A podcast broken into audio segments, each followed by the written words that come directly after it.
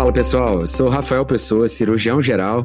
E eu sou a Camila Pupi, neurologista, e somos os apresentadores do Cannabicast, um podcast dedicado a discutir de maneira descontraída tudo sobre cannabis medicinal.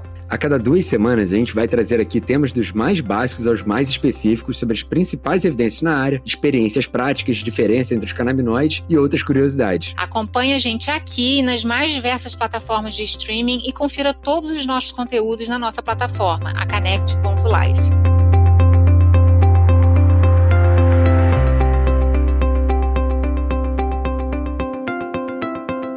Olá, Connectors! Estamos aqui para mais um episódio do Cannabicast, o seu podcast sobre cannabis medicinal. E hoje a gente está aqui com o meu sempre companheiro, Rafael Pessoa, e hoje uma pessoa muito especial que vai falar para a gente sobre um tema muito interessante, que é o Cristiano Fernandes. Rafa, conta um pouquinho mais para gente quem é o Cristiano. Fala pessoal, tudo bem?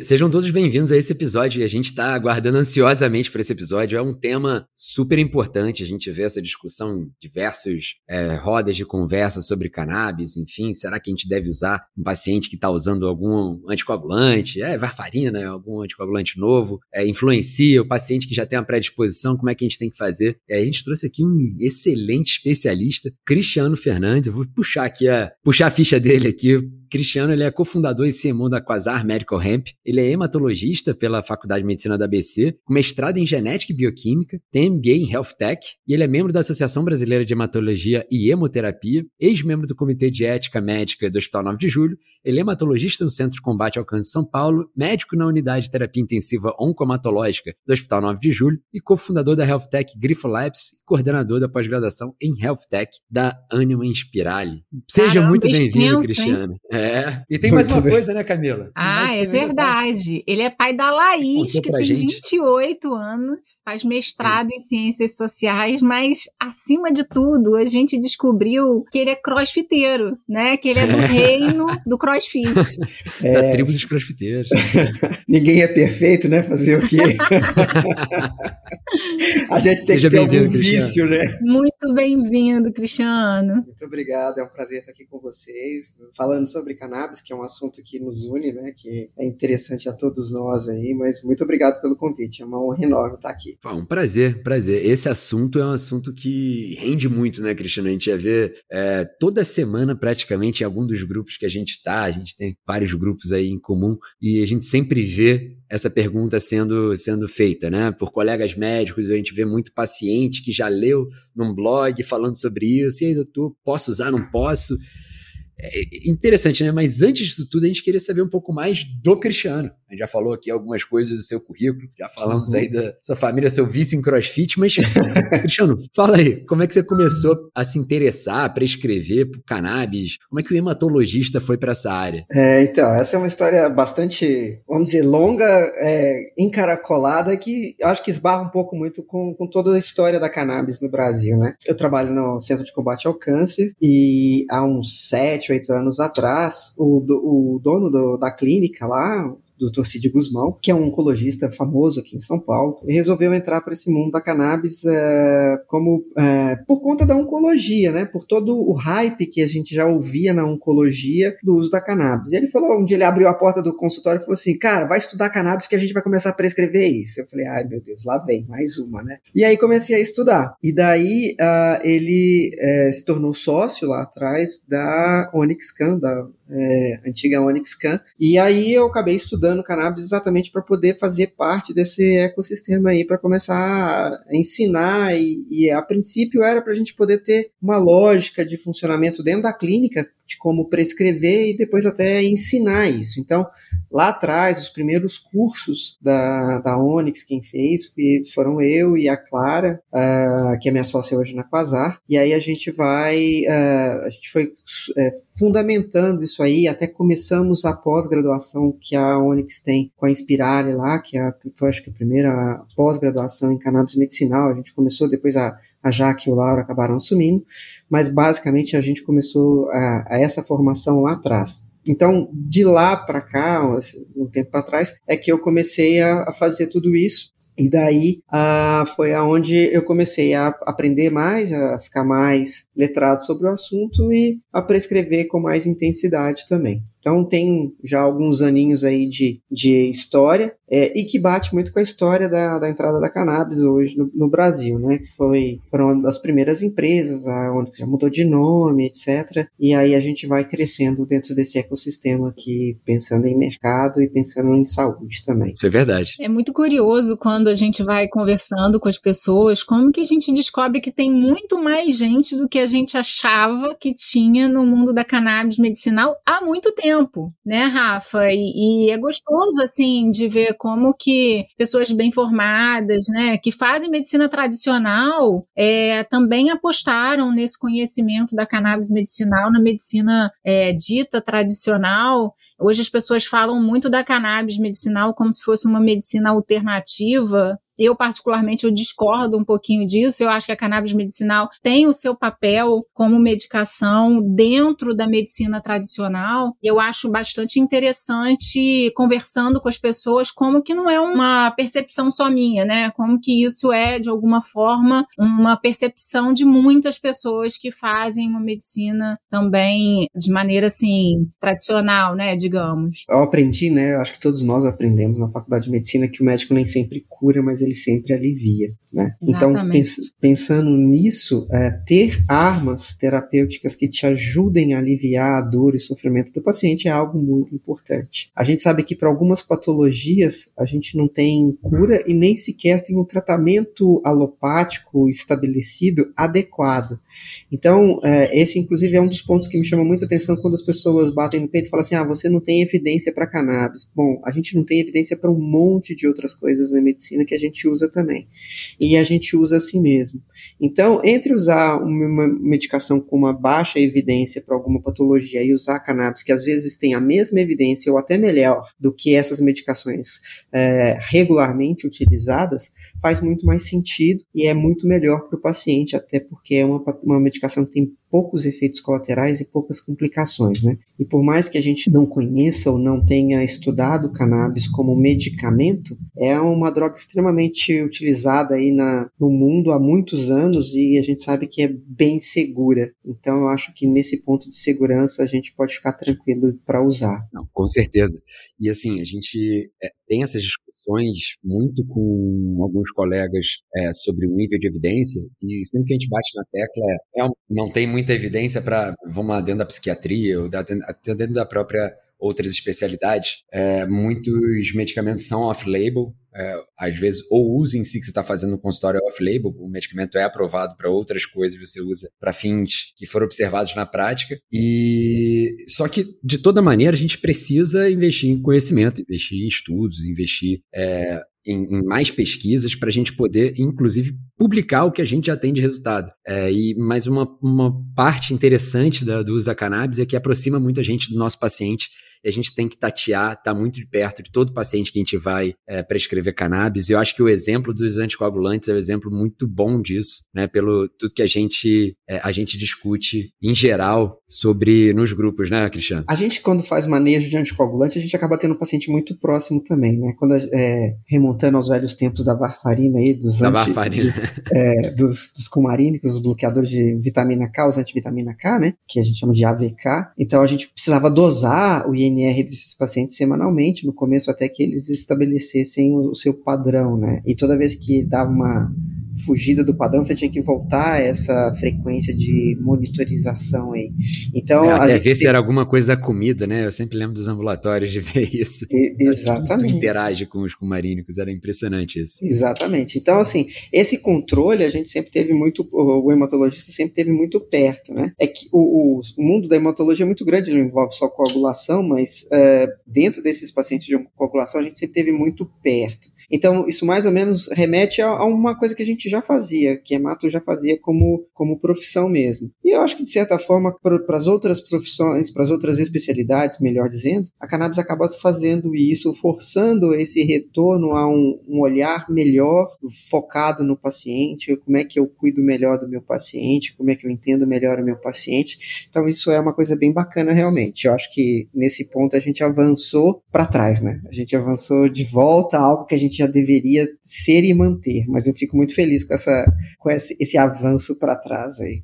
É, pois é, né? A gente sempre fala disso. É, é, essa visão, inclusive, um dos termos, assim, é que tem se falado muito da visão da medicina integrativa, né? Ou de você olhar o paciente como um todo. E isso é algo que a gente está retomando, né? Então, ver, individualizar a conduta, analisar não só a parte é, daquela patologia, aquele sintoma em si, ver a parte nutricional do paciente, tentando entender um pouquinho o estilo de vida que o paciente está levando, o que, que pode estar tá causando, né? Então a gente chega um paciente, até a gente discute bastante isso, os distúrbios de sono, né? Existem dezenas de causas de distúrbios de sono, não é só insônia, não é uma entidade isolada. Então o que que está associado a esse paciente? Adianta ficar dando, até para o próprio cannabis, né? Adianta ficar só dando cannabis e não pensando na higiene do sono do paciente, na alimentação dele, todos os hábitos. É, e realmente, é, algo muito do dia a dia de quem faz uma série de especialidades, e eu acho que quem usa, principalmente antigamente da varfarina, isso já, já era bem comum, né? Sim, é, você falando das parossonias, né? Então acho que a gente tem esse olhar melhor aí para o paciente entender que às vezes o distúrbio do sono pode ser uma perna agitada, pode ser qualquer outra coisa que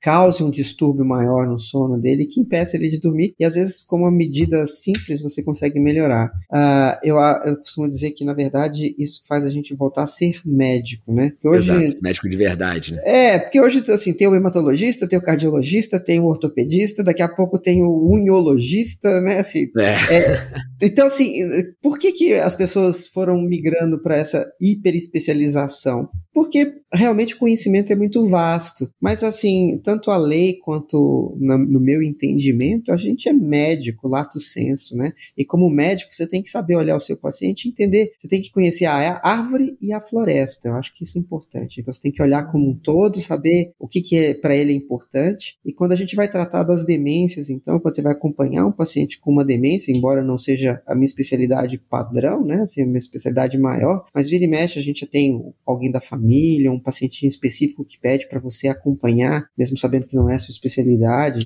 Isso faz muito sentido, porque a gente lida com pacientes com uma forma de raciocínio diferente, uma forma de comportamento diferente, e que não necessariamente é uma coisa química, é uma alteração estrutural, funcional.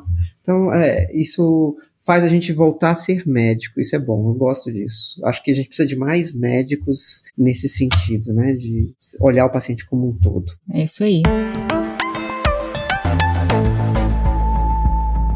A gente queria muito te perguntar, eu acho que é a pergunta, assim, né, que todo mundo quer saber, se realmente a cannabis medicinal, e aí a gente pode separar em canabinoides, né, CBD, THC e outros canabinoides, do potencial anticoagulante dessas substâncias, assim, porque, como você falou, né, em geral a gente, quando vai atender o paciente idoso, paciente frágil, que tem outras comorbidades, eles podem também estar vindo com uma série de outras medicações, e isso, e de outras situações clínicas, e isso é uma situação que a gente pode estar tá diante do paciente, ter que tomar uma decisão, e esse fator né, do potencial anticoagulante também é muito relevante na história clínica para a gente introduzir ou não um ou outro canabinoide. Muito bom, Camila. É, acho que a gente precisa entender assim, quando a gente fala de potencial anticoagulante, primeira coisa que vem na cabeça da gente é que a cannabis ela causaria uma anticoagulação, uma inibição de algum fator da coagulação e causaria uma anticoagulação. Isso não é uma realidade. Né? Então, assim, a gente não vai usar a cannabis como um anticoagulante no lugar de outros anticoagulantes. Então, ela não, é um, ela não é um anticoagulante. O que a cannabis faz, ela, ela interfere com pacientes em anticoagulação. Então, assim, eu usar um canabinoide vai me fazer sangrar? Não. A priori não, porque ele não é um anticoagulante. Né? Então, é, então, vamos dar um passinho para trás. Há 4 mil anos que se consome cannabis como forma recreativa e a gente não viu 4 mil anos de pessoas que sangram por conta do, de fumar cannabis, né? Então, sim, com Verdade. certeza, cannabis, cannabis não é anticoagulante, ponto.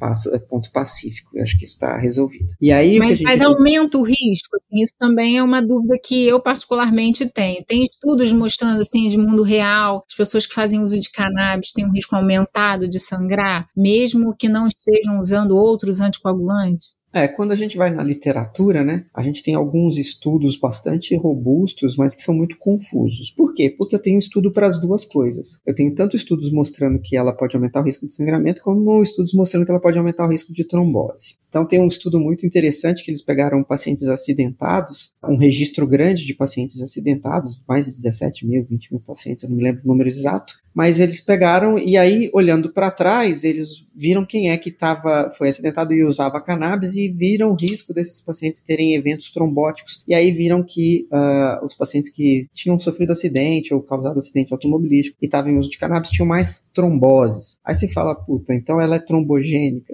Cara, é difícil você avaliar um, um estudo que não, esse não era um endpoint primário né? Um endpoint secundário. Uhum. Então, o endpoint primário de um paciente grave, que é um acidentado, tem um trauma, então isso já é, tem imobilização. Então, assim, é muito difícil.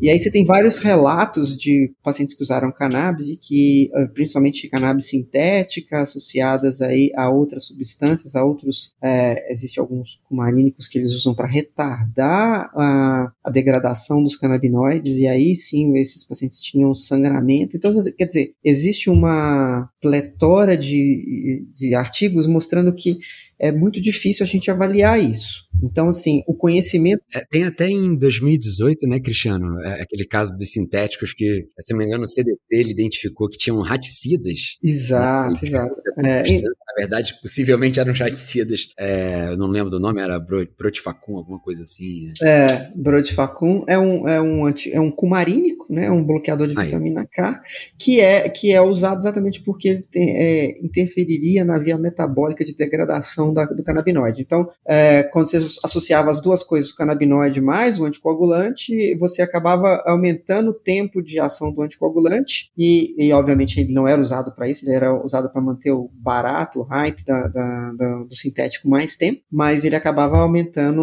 a coagulação, alargando o tempo de duração aí do anticoagulante que era utilizado. Então é muito difícil a gente ver relatos ou, ou, mesmo estudos mostrando que o uso da cannabis assim por si só eh, promove sangramento, não uma anticoagulação não tem. Então assim, em relação a CBD e THC, é porque o que eu, alguns estudos têm mostrado, né, que talvez, e essa é a divergência que você falou, né, é o protrombótico ou prohemorrágico, e tem essa diferenciação entre o CBD e o THC, talvez é, em concentrações maiores CBD tenha um efeito THC, ou realmente hoje não se tem uma, um consenso? Então, o que a gente tem que analisar que, assim, esses efeitos que a gente vê de interferência na anticoagulação, então, voltando um pouquinho mais atrás, assim, é, pensando que eles vão ser é, o THC ou o CBD CBD sozinho vão ser um, é, anticoagulantes, a gente não pode dizer cientificamente nada, né? E aí, é, pensando em é, alteração em pacientes que estão em anticoagulação que esse é, uma, é um outro cenário. Então, assim. É um outro cenário, é. Isso. Eu já tenho um paciente que tem um motivo para ter tido uma trombose, está fazendo uma anticoagulação, e aí ele está recebendo uma medicação que é um anticoagulante. Aí sim, THC e CBD interferem nisso? Sim, aí interferem por conta das, das, enzimas de metabolização hepática. Maravilha, então a gente viu desse ponto de vista, então, aquela breve resumida, não tem como a gente bater o martelo dizer que existe uma, é, uma propriedade intrínseca dos canabinoides de ser pró-trombótico, anticoagulante, enfim, pró-hemorrágico, mas, e aí você começou a falar no paciente que está em uso de, de anticoagulante. Então vamos passar para essa para esse outro cenário dos pacientes que já usam anticoagulante por algum, algum motivo. É, existem, e aí para quem está ouvindo a gente, a gente sabe que acompanha a gente muitos médicos, mas também muitos pacientes, pessoas das indústrias. Existe uma série de diferentes tipos de anticoagulantes. Os mais antigos, os cumarínicos, varfarina e tudo mais, é, é, era um tipo um pouco mais antigo de se fazer, até o Cristiano mencionou. Para esse tipo, Cristiano, existe muita interação, existe muita interferência para esse paciente? Sim, então pensando nos cumarínicos, né? Aí a gente, é, só uma parte, voltando um pouquinho também, a gente, a gente hoje tem outros anticoagulantes, me, vou dizer melhores, mas com perfil de segurança talvez melhor, uhum. é, são usados com mais frequência, estão sendo usados com mais frequência, mas existem pacientes ainda hoje que têm indicação exclusiva de usar cumarínico. Então, você pegar é, um paciente com alguma trombofilia muito específica, né? É. Então você acaba te, que você não tem evidência científica ainda para usar os novos anticoagulantes. Então você tem que usar cumarín. Então esses pacientes e outros por outros motivos que estejam usando cumarínicos, o CBD ele pode por interferência na via metabólica aumentar o tempo de duração do anticoagulante e isso é, acaba fazendo com que o paciente tenha um risco maior de sangramento, tá? Uhum. E, da, e, e, daí a gente é, sabe disso exatamente porque nesses pacientes a gente dosa o INR, que é um tempo, né, uma relação dos tempos de coagulação, e aí você sabe o quanto você está inibindo aquela coagulação e você consegue ter um valor. Então, ah, o grande legal do cumarínico, embora seja desconfortável, porque todo mundo tem que colher o sangue uma vez por semana, é que você consegue manusear e controlar isso. Então, isso é um ponto muito bacana do uso do cumarínico. Eu consigo manter o paciente numa faixa estreita, segura para ele, que me mantém uma anticoagulação que é importante para aquele paciente manter. E é uma droga barata também, né, Cristiano? Assim, muitas pessoas utilizam ainda no, no universo de medicina pública o cumarínico porque não tem mesmo acesso aos novos anticoagulantes orais, né? Então, a gente acaba que tem um público grande, né, na, no sistema público, um grupo mais restrito no sistema privado, usando por falta de evidência com os outros, com os outros anticoagulantes orais, mas assim, a gente ainda tem que lidar muitas vezes na prática clínica com essa situação, né? Sim, sim, exatamente. Então, esse é um paciente que vai bater no seu consultório com certeza, né? Assim, sempre vira e mexe vai cair um tomando com arínico. Então, sim, a, é, o CBD interfere, é, e aí a gente tem como saber dessa interferência pela dosagem, você controla o INR. Os trabalhos mostram que é em torno de 30%, aí você tem um aumento de 30%, então você teria que fazer um ajuste da dose do cumarínico para 30% a menos.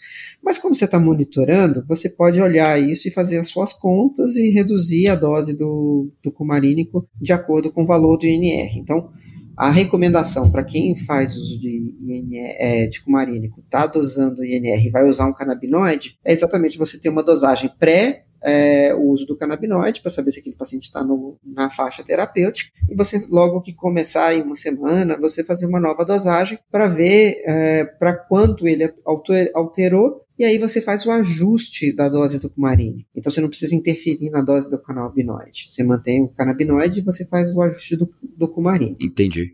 Mas assim, e, e como existe é, a necessidade, por exemplo, de um ajuste de dose, então, na verdade, até se estabilizasse a dose do, do, cana, do, do canabinoide específico que você está usando, você deveria continuar medindo, porque vai que você progride. Às vezes a gente vê paciente progredindo, começando, vamos supor, aí com 5, 10 miligramas e acabar que a dose efetiva seja 80, né? Então, você está ali é. progredindo bastante. Então, você deveria ver isso até o final, então, né? E acompanhando, Sim. no caso dos cumarínicos. Funcionaria igual como a gente faz com o cumarínico cumarínico mesmo. Você vai fazer até você atingir a sua dose terapêutica aí da cannabis e do cumarínico, e aí você pode manter. O paciente manteve uma semana, é, aí por três semanas ele manteve no nível terapêutico com as doses otimizadas. Aí você pode passar a cada 15 dias a fazer essa dosagem a cada 15 dias. Aí um mês e meio mantendo estabilizado, você pode passar a fazer uma dosagem uma vez por mês, e aí controlando esse paciente clinicamente é bem seguro. É. E no caso desses novos anticoagulantes oral aí que tem inibidor da, do fator 10A que você realmente não tem como acompanhar pelo INR, por exemplo, né? Que é outra via de anticoagulação. Como é que acompanharia clinicamente? É, esses novos anticoagulantes, a grande vantagem deles é que você não precisaria dosar o INR, porque teoricamente eles dão uma faixa terapêutica mais padrão, né? Uh, com uma dose fixa. É, só que a gente sabe que isso não é uma realidade absoluta. Então, pacientes sobrepeso, pacientes abaixo do peso, pacientes muito idosos, eles acabam tendo respostas diferentes também a esses novos anticoagulantes, né? E daí a gente não tem uma, um mecanismo de ajuste por dosagem padronizado e estabelecido em literatura. A gente faz, às vezes, aí a dosagem do anti-10 ativado na, na UTI para acompanhar uh, esses novos anticoagulantes, heparinoides aí, para exatamente a gente poder é, saber se o paciente está na faixa terapêutica, se não precisa ajustar. Mas isso não está definido como um, uma ferramenta de uso clínico ambulatorial, entende? Então, assim, a gente não pode usar isso. Esses pacientes que fazem uso dos anticoagulantes, o conselho que eu dou é que o médico acompanhe sangramentos maiores, visíveis, e aí ele faça um ajuste dependendo disso aí, mas sempre pensando no paciente que está fazendo é, essas anticoagulações é, para causas reversíveis. Os pacientes que têm que usar cronicamente e por tempo indefinido, o que provavelmente você vai acontecer se você tiver um risco maior de sangramento, se o paciente começou a usar o canabinoide e começou a ter sangramento, você talvez tenha que parar o canabinoide. Então é uma situação um pouco diferente do cumarínico, que eu consigo lidar com as duas drogas ao mesmo tempo porque eu consigo acompanhar. Nos novos anticoagulantes, o que é, provavelmente eu vou ter que fazer é suspender o, o, o canabinoide porque eu não vou poder parar o anticoagulante. Então, e não vou ter como. Exato, você está fazendo tratamento de alguma coisa, né, em específico. Exato, e não tem como a gente ajustar a dose, né? Então, acho que por hora é isso. Cristiano, e assim, na sua experiência, enquanto médico e lidando com os pacientes, os pacientes, óbvio que você vai abrir essa decisão para o paciente, porque é uma decisão compartilhada, né? O paciente vem usando algum anticoagulante, seja ele com marínico ou não, é, tem alguma indicação ou algum tipo de benefício que você enxerga para fazer um canabinoide? É, como é que você aborda isso ao paciente? Como é que você avalia o risco-benefício assim quando você vai começar essa uma medicação? Porque um dos grandes receios que eu tenho, imagino que outros médicos também têm, é se o risco ultrapassa, quer dizer, se o benefício ultrapassa o risco nesses casos, né? eu acho né? que é uma, acho que é uma decisão que todo médico em qualquer ato médico está tendo que lidar o tempo todo, até com exame, né? Se for fazer uma endoscopia num paciente que está com insuficiência respiratória ou com desconforto respiratório, eu vou pensar se eu vou ou não fazer o exame, né? Então, acho que é, essa pergunta me veio aqui na cabeça agora, queria te ouvir um pouco. Camila, ótima pergunta, porque na verdade isso remete à nossa prática clínica diária. Eu enxergo a medicina assim, a medicina a gente lida com um bem que é, a gente não tem valor, que é a vida mas se você perder a vida, é, na, dinheiro nenhum no mundo te paga ela, né? Então, é, a gente traz a sua vida de volta. Então, a gente tem que entender que, assim, a gente não pode correr risco nenhum com o paciente, nunca. Né? Então, isso é, é uma boa prática médica. E aí remonta lá o primo nonócere, né, lá de trás. Eu sempre converso com os pacientes quando estão usando as duas drogas e, e se é um, uma causa tranquila, se é um, se clinicamente é um paciente tranquilo, que eu consigo monitorizar fácil, que tem um acesso rápido a um bom centro de saúde, a um hospital, então paciente que mora próximo, que consegue num sangramento maior chegar rápido a um pronto-socorro, resolver uma coisa assim, eu, eu tento manter as duas drogas e tento ajustar a medicação à medida que eu vou acompanhando. Geralmente a gente não vai alterar a dose do anticoagulante, você vai introduzir o canabinoide e vai observar se ele vai ter algum sangramento. Mas sempre discutindo com o paciente que ele pode ter um sangramento que pode ser um sangramento fatal. E aí não tem muito o que saber como tudo na vida, né? Então, assim, você vai dar o anticoagulante para o paciente, ele pode morrer do anticoagulante, né? Então, né, é, isso acontece com uma certa frequência com pacientes que têm que ser eternamente anticoagulados, e aí você fica, né? Então, esse é um, um desfecho, mas é você não consegue fugir dele. Então, a regra permanece, a regra é clara, como diz o Arnaldo, né? A regra é clara. Então, a gente, mantém, a gente mantém os dois e vai avaliando com o paciente ciente do risco que ele corre e a gente ciente do risco que corre junto ao paciente. Se ele tiver um sangramento qualquer, ou se ele for um paciente que não pode, que não tem essa facilidade de acesso ao médico, a chegar num hospital em caso de um sangramento, eu geralmente evito aumentar esse risco de sangramento. É, a gente já faz isso quando você vai fazer, por exemplo, um paciente que tem que ser duplamente antiagregado e você tem que anticoagular ele também. Então, quer dizer, trabalhar com pacientes que têm alto risco de sangramento não é novidade para a medicina. A gente também tem esses pacientes andando pela. Boa colocação. Né? A gente tem esses Uma coisa que eu ia comentar também, que assim, quando você usa com marínico, cara, com marínico interage com tudo. Não é só com CBD. É, a gente falou disso de alimento. Até... É, alimento. Se duvidar, se ele for para uma altitudezinha maior, tô brincando aqui. Até o perfume diferente ali.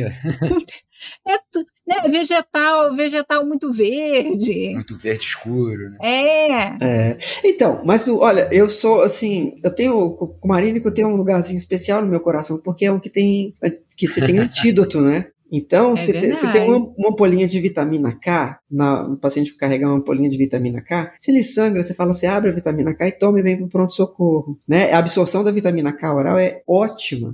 Se o paciente não está num sangramento maior, de alto risco, você pode fazer oral. Né? A gente fazia para os pacientes no ambulatório com NR de 8, 10, que não estavam sangrando, você faz oral, você dá, oral você dosa algumas horas depois, ele já normalizou. Então, assim, é uma droga muito segura desse ponto de vista. Cara, o, hemato, o, coração pro, pro, do hematologista é um negócio que tem que ter resistência, né? Eu lembro que é quando é eu dava plantão na, na emergência do Antônio Pedro, né, que é um hospital geral universitário, sempre as piores complicações eram dos doentes hematológicos, né? Porque, assim, são muito.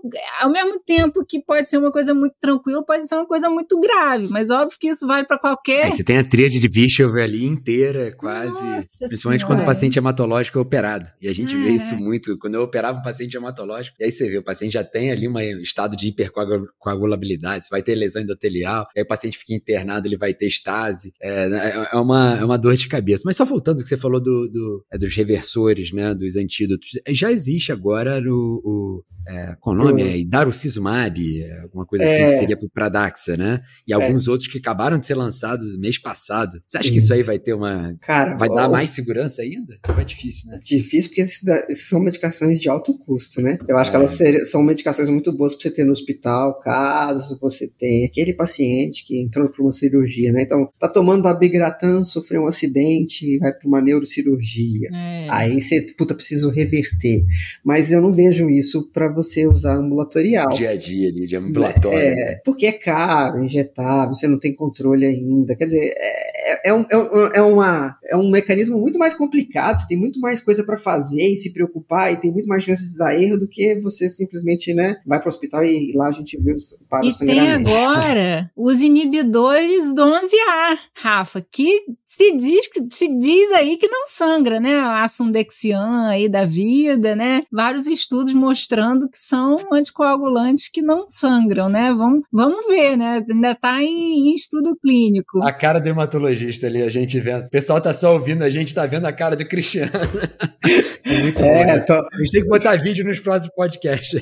Fugindo totalmente do assunto, que essa é a minha especialidade, adoro fugir do assunto. Você conhece um anticoagulante que não sangra, o inibidor do 11A? É estranho, né? Um anticoagulante que não sangra. É... Putz, tô muito ressabiada com isso. Tem que ver se ele anticoagula também, né? Exatamente, é. exatamente. Não, a, gente é tá água, né? a gente está participando de um trial clínico para prevenção de AVC com, com a Sundexian. Não sei se vai dar certo, mas assim, a indústria vende como se fosse assim, uma mudança de paradigma, vai mudar tudo na vida. É, se isso acontecer, né, se a gente realmente provar que estudos é, populacionais, fase 3, aí, eles são efetivos e eficazes, eu acho que ótimo, é tudo muito bem-vindo, né? Toda novidade que vem para melhorar, aumentar a segurança é sempre bem-vinda. Agora, a gente tem que lembrar que todos os pipelines de droga, né, depois que você prova que ele tem um mecanismo de ação que funciona, você tem que ver se isso na prática se uhum. reverte em alguma vantagem clínica. É, né? Exatamente. Então não é, adianta ter o melhor. já é fase 3 já. Já é. teve um estudo de fase 2 que foi positivo. Então agora a gente está indo para fase 3. É, legal. A gente não ter, ter, ter, o melhor remédio do mundo, mas que não, que não, não é funciona. acessível, que não chega ao paciente, que não tem papel, não adianta muito, né? Mas é, eu acho que é ótimo. É, se isso se provar eficaz na prática clínica, vai ser muito bem-vindo, com certeza. Ô Camila, puxar outros assuntos não é um erro, isso aqui faz parte do nosso podcast.